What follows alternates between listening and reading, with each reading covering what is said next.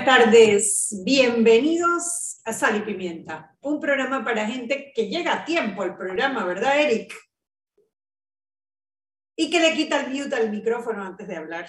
No sé para que nuestro radio escucha de repente entiende. Mejor, mejor que tenía el mute puesto porque había dicho algo que. Que Mariela no podía escuchar. Sí, así como lo de señora. No, no, no, no, no, no, no fue señora, Eric. Te lo puedo recordar si quieres, no sé. No, no, no, no, no, no, no, no, déjalo así, déjalo ¿Quieres volver a tocar el tema? Déjalo de ese tamaño. Y hablar con Mariela. Hay cosas más... Mira, hay, a, Mariela, a Mariela por qué ella es una señora mayor. Hay cosas más importantes que decir, Anet. Por ejemplo, Terpel Voltex, la primera red de electrolineras de carga rápida que conectará al país de frontera a frontera el futuro de la movilidad eléctrica ya está en Panamá y se llama Terpel Voltex.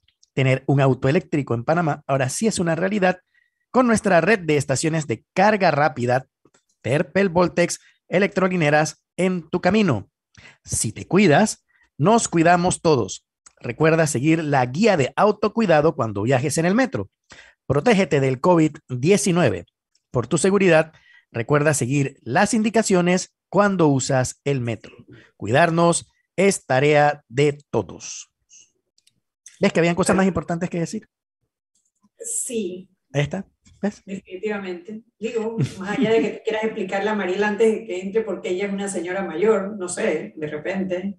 Nada más que antes que ella entre, si ella entra, entonces ya si nos fregamos no podemos hablar mal de ella. tuviste que, tuviste que estaba, estaba poseída con el tema este del, mandando reels y videos y chuleta, no, no perdona a nadie. TikTok, ella es la reina del TikTok, una señora ella mayor. Estaba ahí conmigo haciendo cuando yo grabé ese video, ella estaba ahí. Me da risa porque levanto la ceja y pelo los ojos, parezco cruela de Bill. Oye, y, entraste de ladito, entraste como que se dieron cuenta. Y levanté la ceja y todo, no, eso fue un drama tú te acuerdas, tú, bueno, tú eres un bebé, tú no te, en Panamá dieron una película que no me acuerdo cómo era, se llamaba, que era Catalina Krill, creo que era, La Loba se llamaba. Era una vieja así con un parche en medio ojo y así. Ay, Cuna de Lobos, una novela Yo no la pude ver porque era una niña y mi mamá no me dejaba ver novelas, pero me acuerdo de la mujer con el parche, Cuna de Lobos. Catalina Krill. Como no, yo sí me acuerdo de eso. Mi mamá lo veía también, claro que me acuerdo. Yo era una niña, tú no habías ni nacido, yo creo. No, me, claro que no sí. me dejaban ver novelas, pero yo no? era la hora que mi mamá me mandaba a fregar y ella ni sabía que yo dejaba la pluma abierta y me agachaba por debajo del comedor y veía la vaina. Ay, ¿por qué conmigo nada es tan fácil? Oye, cuéntenmelo todo, pues yo dije que Oye, yo tengo que hablar, que grabar videos de contenido, mira, así, ustedes saben, no sé qué, y después me vi, yo me estaba muriendo de la risa, vaya, hombre, si a mí no me da pena nada. Tenemos dos temas hoy. Tenemos el tema de la, de bueno, atraparon al Cholo Chorrillo en Costa Rica, eh, uno de los más buscados eh, por investigaciones de crimen organizado en Panamá, que de hecho el Cholo Chorrillo ya lo tenían detenido y un juez mágicamente le cambió la medida y él agarró y ¡ups! se desapareció. Y ese juez todavía está nombrado, eso es lo que habría que averiguar, mira. Tú sabes que me acabas de acordar y antes que se acabe este bloque, yo tengo esa, esa respuesta. Lo otro, eh, la otra noticia que tenemos que comentar, porque ayer lo dimos como una primicia, el tema de que la funcionaria del órgano judicial que había sido detenida en Los Santos era asistente de Maribel Cornejo, magistrada de la Corte Suprema de Justicia, pero yo quisiera hablar un poco sobre el comunicado del órgano judicial, porque a mí la verdad me molestó muchísimo, muchísimo cómo trataron como de, en mi opinión, evadir una responsabilidad que no es para señalar a ningún magistrado, o sea, hombre, eh, precisamente esta gente se cuela por los espacios vacíos, pero eh, esta persona, esta funcionaria, estuvo laborando en el órgano judicial, según el comunicado, hasta el 27 de diciembre.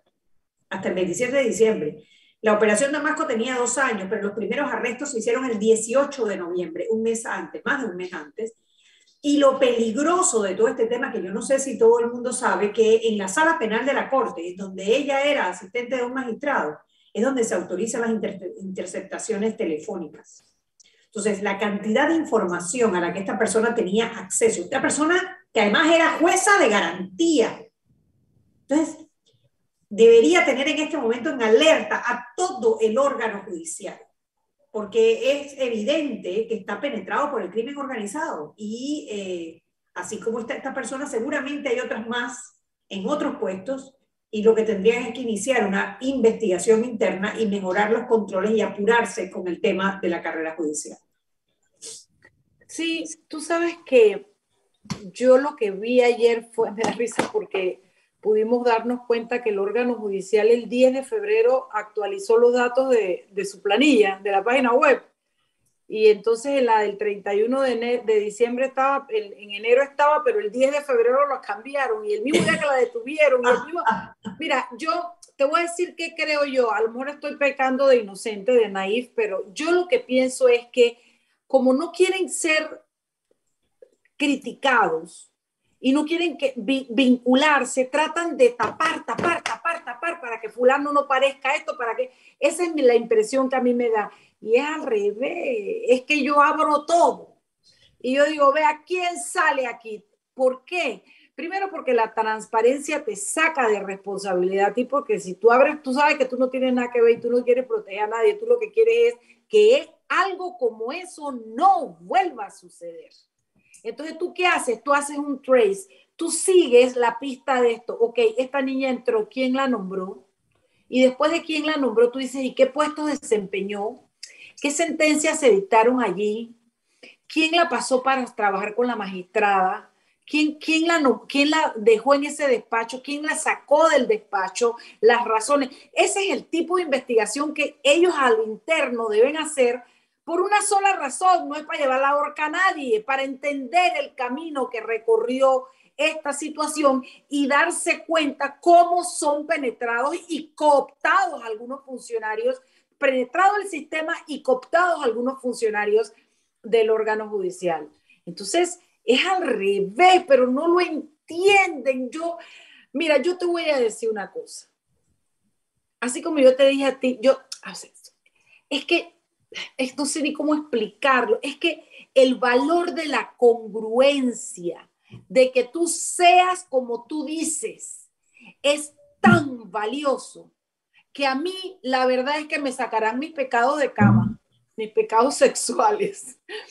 Pero yo, por lo demás, yo actúo acorde a lo que yo digo. Y eso hace que tú no tengas nada que ocultar. Yo soy igualita como ustedes me oyen aquí, como me ven en la televisión, igualita soy en la vida privada. Pero la gente cree que es que es tapando, tapando, poniendo como la suegra, que, que cuando uno va a barrer y mete debajo de la alfombra para que la suegra no lo encuentre, un día va de un cerro. Entonces, ese es el pedazo que no logran entender. Transparencia, transparencia, transparencia. Si tú funcionas desde ahí, primero estamos claros que tú no tienes nada que ver porque tú estás dándole. Segundo, se, se, se, hace una ingeniería a la inversa y es desde, el desde la detención para atrás cómo entró esa muchacha al órgano judicial. Y lo que vas a sacar es oro puro, porque vas a encontrar material suficiente para entender las reglas de cómo no se puede hacer o cómo lo hacen los maleantes.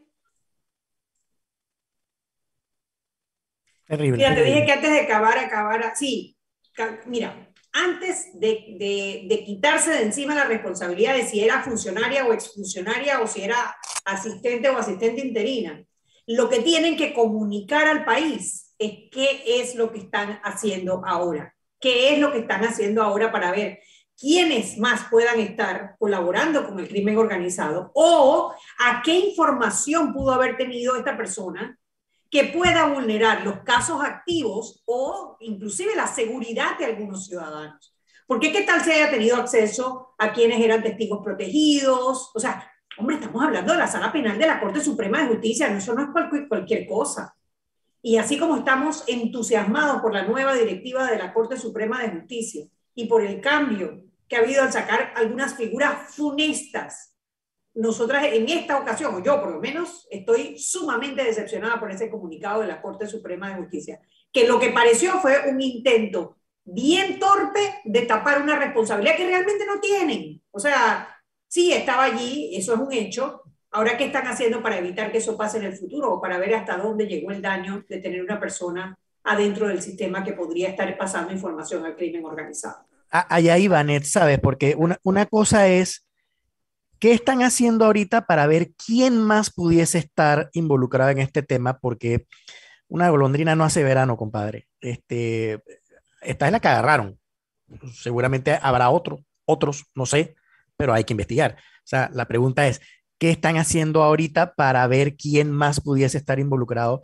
Y esa pregunta puede diversificarse también a qué van a hacer ahora para rigurizar el proceso de contratación o el proceso de promoción de la persona que tiene algún tipo de carrera administrativa dentro del tema judicial, que se le quiere promover a juez o como fuera, ¿qué van a hacer de ahora en adelante para evitar que se contrate o una persona asociada o involucrada en estos temas termine en un puesto de esto o que una persona en un puesto de esto termine involucrándose en el crimen organizado. O sea, hay, hay muchas aristas que independiente, independientemente del caso que hoy está haciendo noticia y que obviamente todo el mundo quiere saber, a nosotros nos interesa todavía mucho más, es qué va a hacer el aparato de justicia para evitar que esto vuelva a suceder y depurar rápidamente todo el sistema de justicia, porque el temor ahorita, como venimos hablando, es que, que se, hayan, que, que, se haya penetrado tanto el tema del narcotráfico y la delincuencia en el, en el órgano judicial que, que, conchale, que me da miedo que hasta de la palabra de, de, muy típica en el cáncer, ¿no? Que haya hecho metástasis y que sí. esté, esté, todavía más adentro de lo que nosotros nos imaginamos, ¿no? Y hablando del tema de Cholo Chorrillo, que era el segundo tema que íbamos a tocar hoy, Jorge Camargo Clark, que fue detenido hoy en Costa Rica, eh, el juez que el, 5, el 12 de abril del 2000, perdón, el 5 de abril del 2018 le dio un cambio de medida cautelar a un impedimento de salida del país, vaya, impedimento de salida del país, qué irónico. Eh, su nombre es Luis de León, Luis de León, y ahí es donde hay que empezar a investigar estos jueces que le dan cambios de medida a personas como el Cholo Chorrillo y otros personajes que luego terminan en las listas de los más buscados y ofreciendo recompensas de 50 mil y 70 mil dólares como hoy tenemos con eh, Cholo Chorrillo y con alias Robert, que también estuvo, eh, está siendo buscado eh, precisamente por una investigación de crimen organizado.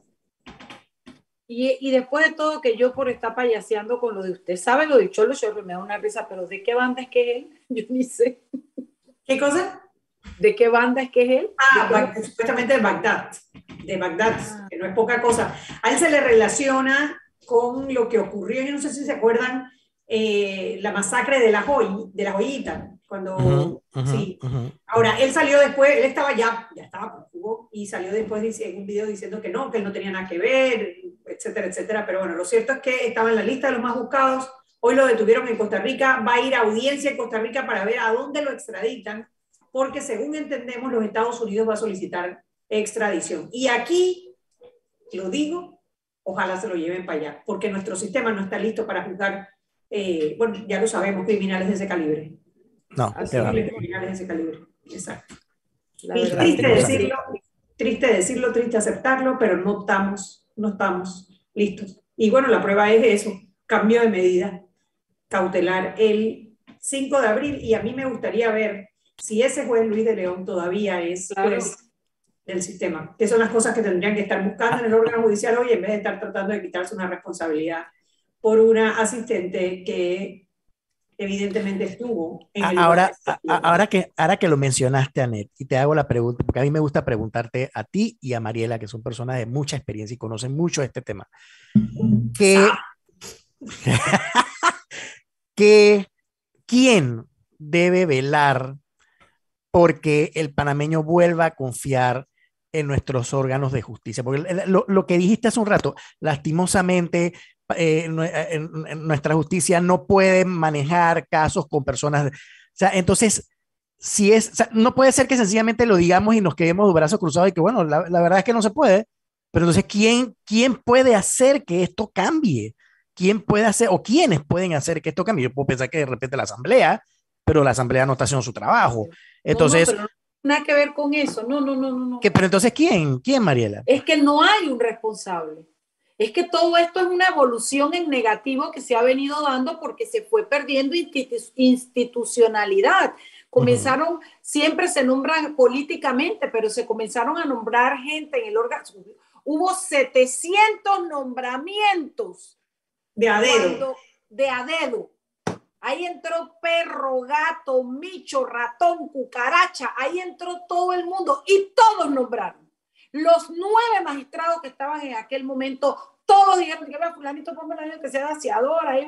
Entonces, ese es un primer acto nefasto.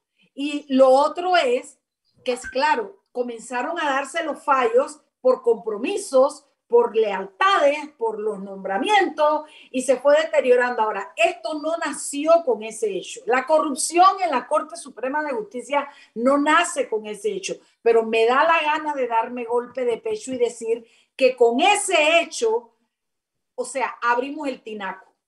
Abrimos el tinaco. Yo recuerdo a Camilo Pérez, que Dios lo tenga donde le toca estar, fue profesor mío de Derecho Romano, cuando, cuando, cuando Camilo se refería a la corte, ¿cómo se refería? Yo recuerdo a Dan Arnulfo Arjona cuando hablaba del potrero lleno de garrapata. Yo, rec o sea, no ha habido año ni periodo que no se haya hablado de la corrupción dentro de la Corte Suprema de Justicia. Entonces, si vas a preguntar quién, todos tenemos un trabajo que hacer. Los, los que no trabajamos ahí, el de denuncia, los que trabajan ahí de hacerlo bien y de denunciar, y los que están en la corte de ejemplificar. Si tú me dices a mí que un tipo del calibre de ese muchacho chorrillo estaba preso y le dieron calle y hay un juez, yo le abro una investigación al juez de una vez, si es que el tipo después más nunca estuvo. Entonces ahora hay que invertir, gastar, conseguirlo para ver quién si se lo llevan los gringos, si nos lo traemos nosotros. Yo estoy de acuerdo con Anet, me dirán gringuer y me dirán todo lo que sea, si en este país nadie paga cárcel, oye, y el que lo paga lo paga con privilegios si tiene plata. Que se lo lleven los gringos porque la porque al final es porque es por una sed de venganza, no, porque cuando tú ejemplificas, cuando no hay impunidad, ese es el mejor disuasor para los maleantes. Es, el, la mejor vacuna para que la gente no quiera delinquir. Entonces, al final ya yo estoy que bueno, que se lo lleven que se lo lleve Putin para Rusia, a mí qué me importa. Pérdida de institucionalidad que le llaman. Tal cual. 6 y 19, Mariela, ¿cómo hablas? Vámonos al De cambio verdad. y de vuelta. Hoy tenemos a Ricardo Lombana que vamos a conversar sobre la posición del movimiento Otro Camino frente a las cartas de Rubén Bates. Vámonos al cambio y de regreso más en Sal y Pimienta, programa para gente con criterio.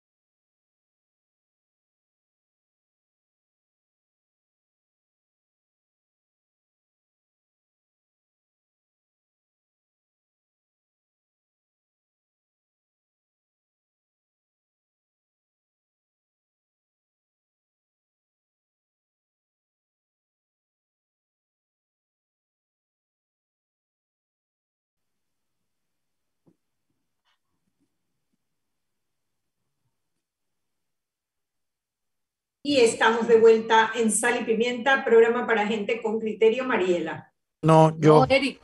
Sí. Terpel como aliado país y reafirmando su compromiso con la sostenibilidad, presenta Terpel Voltex, la primera red de electrolineras carga rápida en conectar a Panamá de frontera a frontera. Hoy es el principio de una historia de transformación. El futuro de la movilidad eléctrica ya está en Panamá y se llama Terpel Voltex. Electrolineras en tu camino. Adelante, Anet. Listo. Bueno, a ver, hemos estado hablando esta semana sobre las cartas de Rubén Blades, que han eh, causado reacciones importantes en el país. En estas últimas dos notas menciona el movimiento Otro Camino y a Ricardo Lombana. Ayer lo analizamos con Harry Brown, comparando un poco lo que fue en su momento el movimiento Papa de Goró con lo que es hoy en día el movimiento Otro Camino. Hemos invitado a Ricardo para que nos acompañe y nos comente cuál ha, sido, eh, cuál, es la reacción del movimiento Otro Camino al planteamiento que hace Rubén Blades, que entiendo es abrir las puertas de otro camino para, que, para, alinear a todos los independientes alrededor de una candidatura única presidencial y pues obviamente candidaturas para el resto de los cargos de diputado, representante, alcalde, etc. Bienvenido, Ricardo. Hola, Ned. Hola, Mariela. Hola, Eric Alberto. Y ¿Qué a tal, toda, Ricardo la, Alberto? a toda la audiencia de Sal y Pimienta. Un gusto estar con ustedes. Gracias por acompañarnos. Ricardo, primero, eh, a ver, ¿tú sabías, habías conversado con Rubén Blades? ¿Esto, esto estaba hablado ya con él previamente antes de estos dos escritos? No. Eh, la respuesta es no y, creo que aparte de, de decir el no hay poca explicación. ¿no? O sea, no, me agarró por sorpresa, no había ninguna comunicación previa. Este, eh, había habido intentos este, por, por, por conversar, eso sí, pero no se había conversado previamente. Imagino tu celular, la cantidad de chats, comentarios, digo, fuera de los Twitter, Instagram y todos los comentarios que esto ha generado. Tu chat tiene que haber reventado esos días de gente mandándote el mismo escrito y preguntándote, no sé, tu, tu, tu opinión. Correcto. Eh, en, en, primer lugar, digo, eh, tal como lo he estado diciendo en, en, los distintos medios y en mis redes sociales, eh, a, a, pesar de haberme agarrado por sorpresa, eh, creo que ha sido positivo todo lo que ha ocurrido, porque eh, la intención de participación política de Rubén Blades es positivo para el país, este, sería positivo para la democracia y sería positivo para el movimiento Otro Camino. Eh, también nos ha ayudado, eh, por lo menos, y ha ayudado a que la ciudadanía conozca una similitud en los planteamientos y en la visión de país de ambos panameños, tanto de Rubén Blades como de mi persona y del movimiento Otro Camino. Y tercero, eh, positivo ha sido que él haya reconocido eh, la razón de ser del movimiento Otro Camino. Ustedes recordarán por qué hicimos el partido y, y todas las explicaciones que dimos al principio, y era por las experiencias que habíamos tenido como candidatos independientes. Eh, eh, considerábamos que, aunque no era lo que queríamos, la, el sistema nos obligaba a constituir un partido para, a través de esa plataforma, eh, tener que evitarnos todas las trampas y los vaivenes de la recolección de firmas y postular muchas candidaturas o muchas personas con, con, la visión conjunta, muchos de ellos independientes, a través de la plataforma de Otro Camino. Y sí, mi celular eh, eh, ha estado con mucha actividad, sin duda, este, las redes sociales y demás, y bueno, y, también la agenda mediática, ¿no? Este, eh, a, a, raíz de los escritos de Rubén Blades este, y a raíz pues, de los comentarios que hemos estado haciendo en respuesta a esos escritos. Ricardo. La interpretación sobre estos escritos varió desde es un espaldarazo a Ricardo Lombana, que bueno, fue como una mala interpretación al principio porque él respaldaba era el movimiento, pero pasó a de respaldar a Ricardo Lombana a querer quitarle el partido a Ricardo Lombana. ¿Cómo lo interpretan ustedes? Bueno, el, lo segundo eh, no, no, lo veo tan así, ¿no? Eh, eh, yo nunca interpreté que él me estaba dando un espaldarazo directo a mí yo entendí su primer escrito claramente de que él estaba haciendo la invitación, o sea, que él había, por lo menos se había colocado en la misma posición mía en cuanto a, ok, esta es la plataforma, independientes, no nos dividamos. Yo siento que ese fue el primer mensaje que él envió y un mensaje que coincide con el mío, que vengo haciendo esfuerzos con los diputados independientes en, en conversaciones durante todos estos meses y años para que cuando llegara el momento no armáramos ni dos ni tres proyectos separados de los panameños que pensamos lo mismo y que queremos combatir el Estado corrupto o clientelista. Entonces, eh, yo, yo no siento que su posición varió, sino este, como, como, como la ciudadanía o muchos interpretaron que el endoso era a mí como candidato, entonces él salió a aclarar que el endoso era para el partido y no para el candidato. Ahora bien, yo tengo mi opinión sobre eso, porque creo que eso es contradictorio, ¿no? Este, porque reconocer eh, que la vía es el movimiento Otro Camino, este, es un, un, reconocimiento al trabajo que se ha hecho, no solo el mío, sino el de miles de panameños que hemos estado detrás del proyecto de hace cinco años. Pero, reitero, considero positivo todo lo que ha pasado. Eh, Ricardo. A raíz, a raíz del pronunciamiento de Rubén Blades creo que a raíz de ese pronunciamiento hay cosas que es, es como cuando, cuando hay un temblor y emergen placas y emergen islas y algo pasó después del pronunciamiamiento de Rubén en el sentido de que algunas cosas quedaron evidenciadas. Por ejemplo, que ya la gente está matraqueando en todos lados política. Que, el, que, que las elecciones son en el 24, pero que aquí ya hay gente que tú vas con este, yo hago alianza con el otro, y, no es que no lo sabíamos, no es que nos sorprende, pero eso quedó evidenciado. Otra cosa que veo positiva es que, como dices tú, agitó la agenda política del, del movimiento Otro Camino Panamá, lo cual le da un, un, buen impulso en el cual me parece que se puede pegar en cuanto a la agenda mediática, en cuanto a organización de trabajo, en cuanto a reclutamiento de gente, en cuanto a todo. Creo yo que es una excelente oportunidad. Por eso a mí yo, a ver, lo que a mí me queda en duda, eh, Ricardo, es cómo está el partido.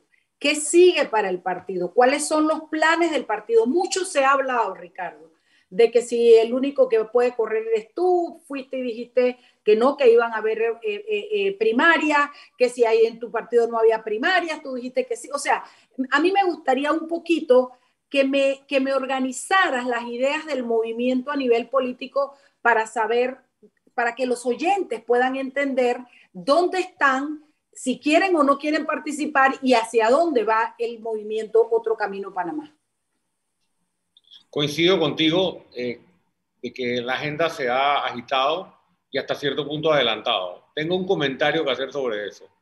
A pesar de que considero importante discutir la agenda político-electoral del 2024, me parece eh, un poco injusto eh, para con la enorme cantidad de panameños que están hoy enfrentando eh, problemas muy graves con el desempleo, con la falta de trabajo, con todo lo que sabemos que ocurre hoy con la gran crisis, concentrarnos solo en esta discusión. Yo sé que no nos hemos concentrado solo en ello, pero yo he hecho ese comentario a lo largo de la semana, porque está bien hablar del 24, está bien hablar de las alianzas, está bien, perfecto, pero las amenazas no ocurren a partir del 24. Las amenazas las tenemos hoy. Sí, pero como candidato y como partido político, ustedes tienen que tener la posibilidad de caminar y masticar chicle a la vez. Ustedes tienen que poder eh, eh, eh, salir a dar la cara de la agenda política y estar planificando, Ricardo, sobre los problemas que tenemos hoy, que coincido contigo, son mucho más importantes. Pero en Panamá, ¿ok? Planificando y elaborando y construyendo, pero en Panamá. Por eso mi invitación ha sido eh, clara y abierta. Mira, cuatro pendientes nos quedaron a nosotros luego de las lecciones aprendidas en el 2019. Primero, que no se puede llegar solo. Entonces, hacía falta una estructura. El 6 de mayo inició el proceso, interrumpido por una pandemia, y aquí está el partido político que solo le falta la convención, que ocurriría en mayo, finales de abril-mayo, y eso formaliza el partido. Ahí está la estructura que se señaló por muchos que no existía y existe a nivel provincial y a nivel distrital. ¿Y en qué estamos ahora mismo? organizando junto al Tribunal Electoral una elección nacional el movimiento Otro Camino está organizando elecciones en todo el país, porque en la reciente reforma electoral aprobada a fin de año cambiaron las reglas del juego. Ningún, ningún partido en formación había tenido que hacer anteriormente lo que nosotros ahora tenemos que hacer. La primera convención constitutiva de los partidos políticos siempre había sido con la flexibilidad de un partido que aún no estaba organizado, porque estaba en formación. Y la forma de designar la primera directiva y nacer como partido siempre era con esa flexibilidad. La ley cambió hace un mes y medio, que salió en Gaceta Oficial dos meses, y ahora estamos obligados a hacer unas elecciones en todo el país. En eso estamos nosotros, creando la estructura, creando la organización para poder hacer una convención constitutiva con más de 300 líderes nacionales para poder elegir la primera junta directiva en todos los distritos del país. Es un trabajo eh, enorme que no empezó ayer ni antes de ayer. Segundo, teníamos... ¿Ustedes tienen fondos del, del Tribunal Electoral para eso, Ricardo? Cero, cero, cero. O sea que también es un trabajo billetístico, crematístico. Exacto, cero. Eh, segundo, se reclamaba con, con, justa razón la falta de estructura y se reclamaba eh, la falta de candidatos para la asamblea. ¿Cómo va a gobernar Lombana si no tiene la asamblea? Bueno, ahora con el partido y la potencial alianza y entendimiento con los independientes, tendremos una oferta electoral robusta y completa para la Asamblea Nacional, con el objeto de lograr mayorías en la Asamblea Nacional con las alianzas que se construyan. Tercero, la necesidad de armar un equipo de trabajo. Nosotros hemos venido, luego de realizada la inscripción de los adherentes, estamos trabajando, como se dice, a full máquina en invitar personas a nuestro equipo de trabajo temáticamente hablando Estamos creando el primer comité de trabajo. ¿Para qué? Para presentarle en la Convención Constitutiva al país nuestro primera, nuestra primera propuesta nacional en cinco ejes temáticos. Empezando con el urgente, que es la generación de empleo, que sabemos que lo tenemos en nuestras narices como la principal necesidad de los panameños ahora mismo. Y por último, la elaboración, tanto de abajo hacia arriba, porque cada vez que hacemos una gira, nosotros estamos haciendo un inventario de necesidades, que luego eso lo hacemos encontrarse o hacemos un match con las mesas técnicas que vamos a instalar. Dicho eso, el primer equipo de trabajo que nosotros vamos a mostrar y tenemos es el equipo del movimiento Otro Camino. Pero ahora lo que ha hecho Rubén es que nos ha dado la oportunidad, tal vez de manera un poco adelantada, de invitar a esta primera mesa, a la propia convención que tenemos en mayo, a él mismo, a Rubén Blades, a Ana Matilde Gómez, a Juan Diego Vázquez, a Edison Brose, a Gabriel Silva, a otros independientes, que aspiramos todos a tener el mismo país. Tenemos la misma visión con, pocas, eh, con pocos espacios para no coincidir y tenemos que sentarnos en una mesa a elaborar cruzando Te tengo una pregunta matadora, matadora. Ninguna es matadora. Yo voy a hacer esa pregunta, yo la voy a votar ahorita. Me chuy, chuy. Tírala, tírala ya, pues tírala ya, pues tírala ya. Tírala y nos vamos al cambio. ¿Ah? Tírala, tírala y nos vamos al cambio. Te hago la, yo te hago la pregunta.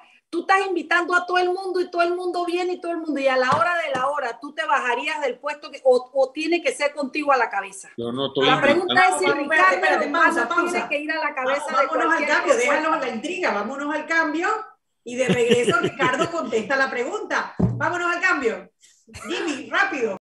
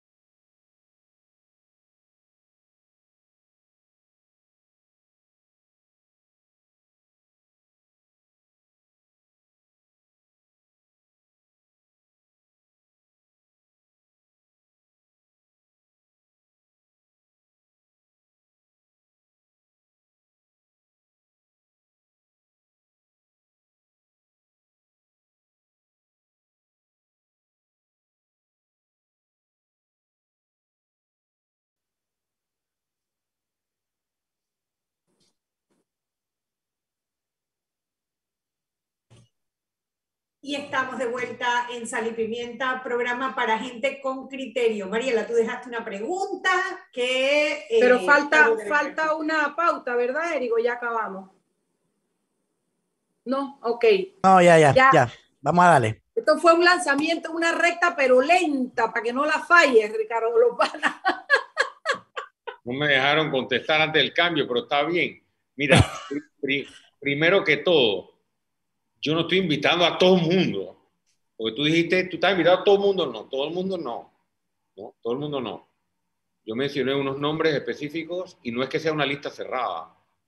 Cualquier panameño que tenga la misma visión o tengamos coincidencias en la visión del movimiento Otro Camino, puede venir, puede inscribirse y puede competir en unas primarias para la candidatura presidencial. Va a haber primarias y, yo no hice este partido porque el candidato tengo que ser yo y punto. Que, que, yo no sé por qué insisten en eso. O sea, pareciera que quisieran hacerme decir, ¿no? Sí, el candidato tengo que ser yo. No. Claro, porque la imagen que se, se está dando del partido es como que si fuera tuyo. No, bueno, la imagen que quieren crear. Sí, sí, la, imagen, que se está dando del partido. porque yo estoy invitando a los independientes hace rato pero, ah, pero, a pero los independientes lo están pensando, lo están evaluando. Entonces, yo creo que es la, llegó la hora de que todos nos demos cuenta de que hay que sumar, de que hay que sumar. Evidentemente yo tengo aspiraciones de ser el candidato presidencial del movimiento Otro Camino. ¿Significa eso que yo voy a ser el candidato, sea como sea, porque aquí nadie, no, jamás he dicho eso y jamás lo diría.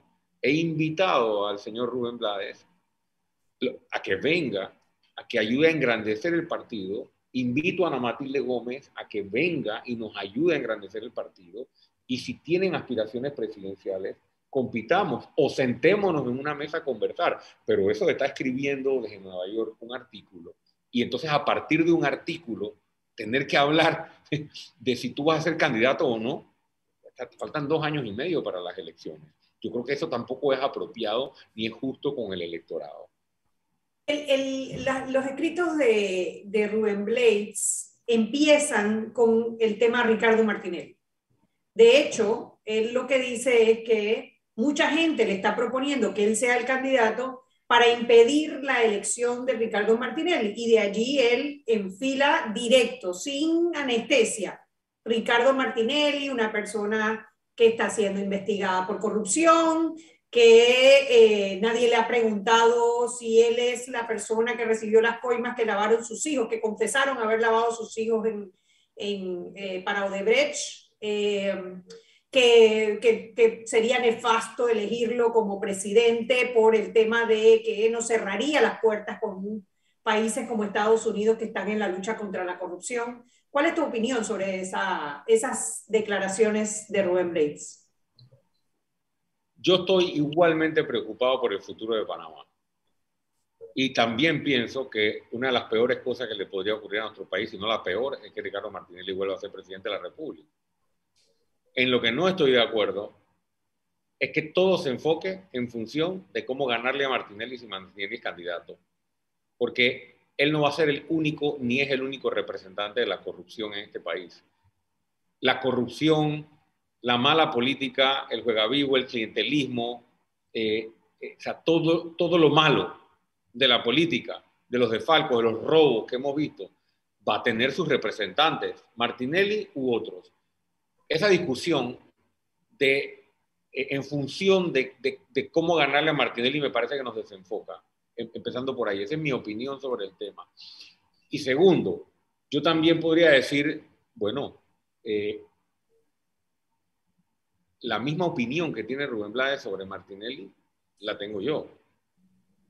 Tal vez en los últimos días, en las últimas semanas o en los últimos dos meses, que yo estoy concentrado armando la estructura que me pidieron que armara, enfocado en eso, tal vez no me he referido al señor Martinelli, pero vamos a ver si dentro de los cuatro años anteriores que yo estoy en política y los, y los diez años anteriores que estaba en los medios de comunicación, que me la pasé denunciando, combatiendo y oponiéndome a todos los desfalcos y los desmanes de Ricardo Martinelli y otros.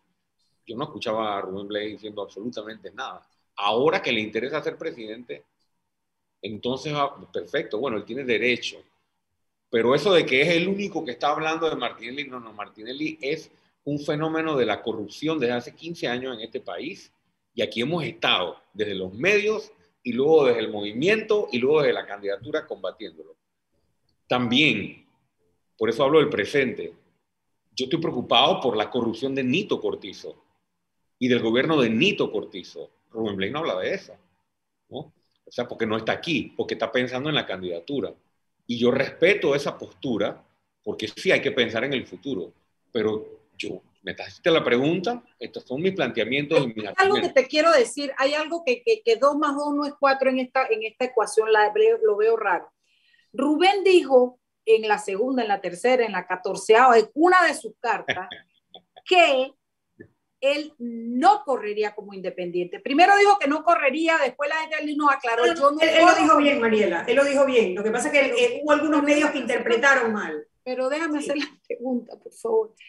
Él dijo que él no correría como independiente, con lo cual cierra una brecha, porque yo no creo que Rubén sea un hombre que desande los caminos andados y su palabra, con lo cual no deja el escenario solo de los partidos políticos. ¿Te parece a ti, has sabido tú, tienes idea de que si no es contigo que está hablando, que esté hablando con otro partido? Porque lo que sí dejó abierto fue la posibilidad de que sea candidato. La que no va es la de independiente. No tengo la menor idea si Rubén Blades está conversando con otros partidos. Eh, no, tengo forma de saber eso. Ahora, ahora bien, si eso estuviera ocurriendo, a mí sí me parecería, aunque él tiene todo el derecho, me parecería lamentable, porque lo he invitado y en, en, todos los programas en mis redes y aquí lo hago. Tengo la expectativa de que nos reunamos a conversar luego de las declaraciones que hizo. Y ojalá pudiéramos conversar. Y yo creo que él siente simpatía por el movimiento Otro Camino, porque así mismo lo ha manifestado. Y yo creo que es un reconocimiento a que este movimiento y este nuevo partido se construyó sobre la base de una plataforma sin clientelismo, que es precisamente parte de la coincidencia de nuestro pensamiento. Yo no sé si él está dando con otros partidos eh, y, eh, y, lo invito, lo invito este, con todo respeto a que conversemos sobre las propuestas para el país y sobre la posibilidad de integrarnos hacia 2024. Ricardo, yo te quiero hacer una pregunta con respecto al tema. No, ¿Vamos al cambio, Anet, o sigo? Eh, sí, 6.47, vámonos al cambio. Y de regreso más en Sal y Pimienta, programa para gente con criterio.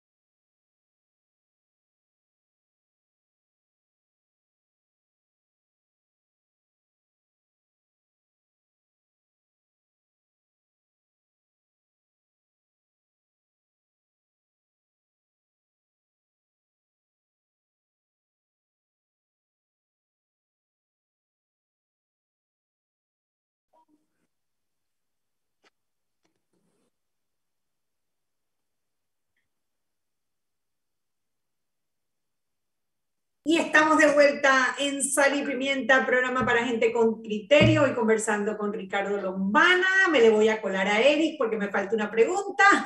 Ricardo, una de las cosas que el grupo, el movimiento Otro Camino, y tú en particular, ha hablado sobre la, es la constitución, el cambio de la constitución a través de una asamblea constituyente paralela, o paralela, entiendo que es la que están, eh, han promovido él. Rubén Blades en su escrito habla sobre cambios a códigos y leyes, no menciona la constitución.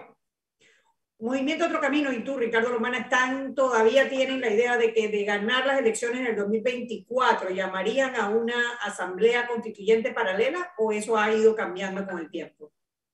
No, eso no ha cambiado. Sigue siendo el principal pilar del movimiento Otro Camino a través de la constituyente simplemente creo que se le ha colocado un asterisco eh, al tema porque la situación económica y social del 2024 podría ser muy severa. Eh, y, creo que sería eh, un poco adelantado o hasta un poco irresponsable amarrarse de todas formas a lanzar el proceso si es que el proceso, ojo, si es que el proceso coincide con un primero de julio del 2024, en el cual la crisis que hoy vemos se convierta en una crisis económica y social aún más grave. Creo que a un presidente y un gobierno le corresponde analizar el contexto de, la, de la situación. Entonces el compromiso sigue siendo el primer pilar, y lo vuelvo y lo digo acá, se va a convocar desde la primera semana de gobierno los equipos de trabajo para la convocatoria de una constituyente, porque creemos en la reforma este, eh, eh, eh, de los distintos poderes del Estado a través de este ejercicio. Sin embargo, no tengo que dejar de mencionar porque la situación económica y social del país era muy distinta ante la pandemia y podría ser muy comprometedora en el 2024. Ricardo, te tengo dos preguntas. Voy a tratar de ser breve.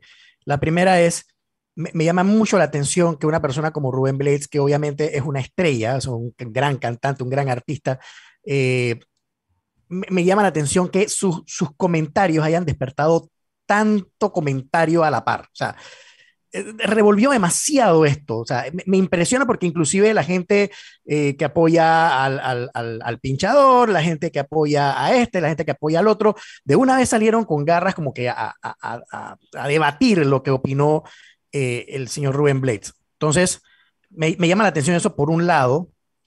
Y viendo un tweet de estos haters que, que, siempre hay, me, me llamó poderosamente la atención que él habló de Rubén Blades en su momento, cuando era Papa de Oro, él sirvió para dividir en su momento las fuerzas políticas y poder darle el triunfo al PRD. Ahora te pregunto yo a ti, es la primera.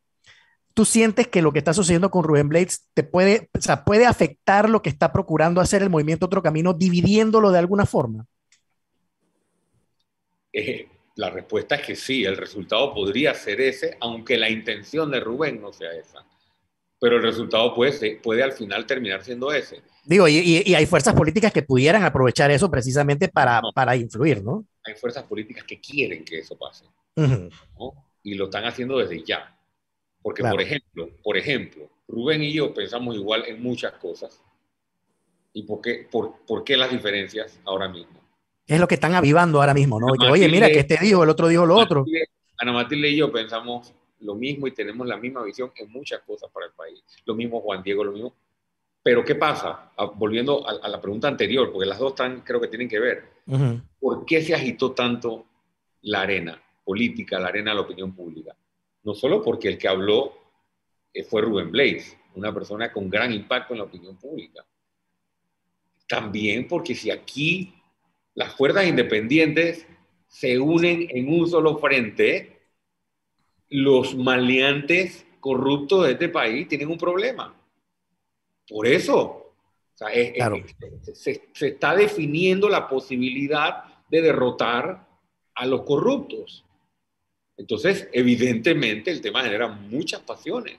Y por mm. eso no debemos desenfocar, no pienso yo ahora, y no, no lo digo por ustedes, sino por quienes insisten adelantar la discusión sobre quién, quién es el candidato, quién sube, quién declina, cuando ni siquiera hay candidatos. Tenemos que primero hacer el frente. y yo exhorto, y esto sí lo digo con el mayor de los respetos, eh, el peor error que nosotros podríamos cometer, la peor traición a la patria, honestamente, que podríamos hacer en estos momentos, los panameños que pensamos lo mismo, es creer que este proyecto hay que dividirlo en dos o en tres pedazos. Y yo invito a la ciudadanía eh, a que eh, acuerpe al movimiento Otro Camino en integración con los movimientos independientes. Y si, surge, y si surge otro movimiento independiente, y si surgen otros candidatos independientes, que hay derecho, total derecho a que surjan esos candidatos, así como lo hice yo, que entendamos que no pueden ser proyectos separados, no deben ser proyectos separados, sino que tiene que haber comunicación para que al final no nos pase lo que nos pasó a Ana Matilde y a mí. Claro. Ricardo, te tengo otra pregunta, la última, y esta es mucho más puntual y se aleja un poco del tema de, las alianzas y, el tema de los independientes. A mí me preocupa el tema del seguro social. Yo sé que tú estás bien enredado, tú y todo el grupo del, del movimiento, el otro camino está enredadísimo trabajando en temas de estructura, en temas de primarias, en temas, todo esto que les están pidiendo ahorita, pero yo quisiera saber si ustedes están trabajando sobre si hay alguna solución al tema del seguro social, porque eso a mí sí me preocupa. Bueno, en, entrevistas que he dado en estos días, precisamente cuando, cuando hablo de que este tema, aunque importante, nos, desenfoca de los problemas reales, yo, yo veo dos prioridades urgentes hoy. Una es la generación de empleo, sin duda, y dos, el problema de la Caja de Seguro Social. Y de eso deberíamos estar hablando hoy. Eh, definitivamente tenemos un equipo de trabajo, tenemos varias personas que han participado del diálogo dentro del movimiento Otro Camino y nosotros no tenemos que hablar de que estamos construyendo las soluciones porque las soluciones están todas planteadas en la mesa y ya nosotros tenemos una postura por lo menos con respecto a ciertos temas. En la parte de salud, reitero el planteamiento inicial de que no puede haber dos instituciones prestando servicios de salud en paralelo y sin coordinación. Tenemos que crear los marcos jurídicos para que una entidad sea rectora, preferiblemente el Ministerio de Salud, y otra entidad prestadora de los servicios médicos y servicios de salud. En la parte de pensiones, en la parte del, manejo de las finanzas eh, y de los otros programas, miren, eh, eh,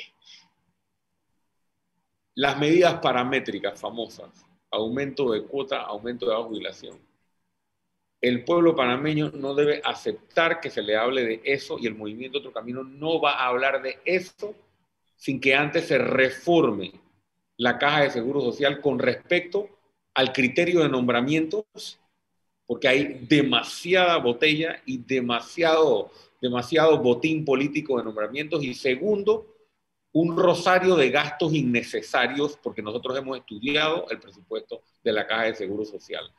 Vamos a atacar eso primero para luego poder plantear la discusión de si realmente, realmente se requieren eh, eh, medidas o cambios más profundos a las medidas paramétricas para poder salvar la caja de seguro social. Gracias Ricardo por acompañarnos, eh, gracias por estar con nosotros y compartir tus, tus, comentarios sobre las cartas de Rubén Blades. Mariela, Mariela, ¿quién paga la cuenta? ¿Quién paga? Que pagar había que pagar. Claro, todos los días hay que pagar la cuenta. Ay, ¿de qué hablamos? A ver, a ver, a ver. Al comienzo lo que hablábamos, Mariela, el tema de la justicia. sombrero. Eh, Ricardo, yo te he oído en dos entrevistas y esta es la tercera. Y la verdad es que yo no sé si voy a pasar cuenta o no, pero yo siento que hay un, hay un nivel de madurez política que no tenías para la campaña. Creo que has comido bastante calle, bastante carretera, que has hablado, que has visto, que has experimentado, debes haber analizado las cosas que hiciste y no hiciste en su momento bien. Yo, por ejemplo, te critiqué mucho, mucho que no presentaras un plan de trabajo en tu candidatura para el país. Te critiqué mucho que no tuvieras la posibilidad de mandar, aunque fuera uno, allá adentro a la asamblea como diputado. Pero son tus decisiones que eran válidas y eran tuyas. Pero yo lo que quiero decirte es que así como tengo yo la opinión mía, hay todo tipo de opiniones acerca de tu candidatura y de lo que pasó. Pero lo que sí veo es que hay un crecimiento político, hay un, nivel de madurez que te siento ahora que me es agradable sentirlo. Y para mí sí es importante, a ver, eh, cuando te hice esa pregunta, es porque realmente el fantasma que se está creando es que si tú no eres el candidato por el otro camino Panamá, entonces no va a ser nadie y por ahí comienza la división. Entonces me parece que debe ponerte una vaina aquí y caminar mañana y todos los días yo no tengo que ser el candidato, jodiéndote, ¿no? Vacilándote, porque la verdad es que eh, eh, eso es lo que es importante, que podamos contar con que realmente tu partido, el que tú ayudaste y dirigiste a formar, pueda ser un vehículo de unificación para poder realmente llegar a un objetivo. Esa es mi cuenta de hoy, eso es lo que te quería decir, que realmente, ya se lo había comentado Anet, yo sí considero que hay un nivel de madurez diferente en ti ahora, político. Anet, o sea que Mariela, Mariela dio propina hoy, pues. Eso es lo que estoy viendo.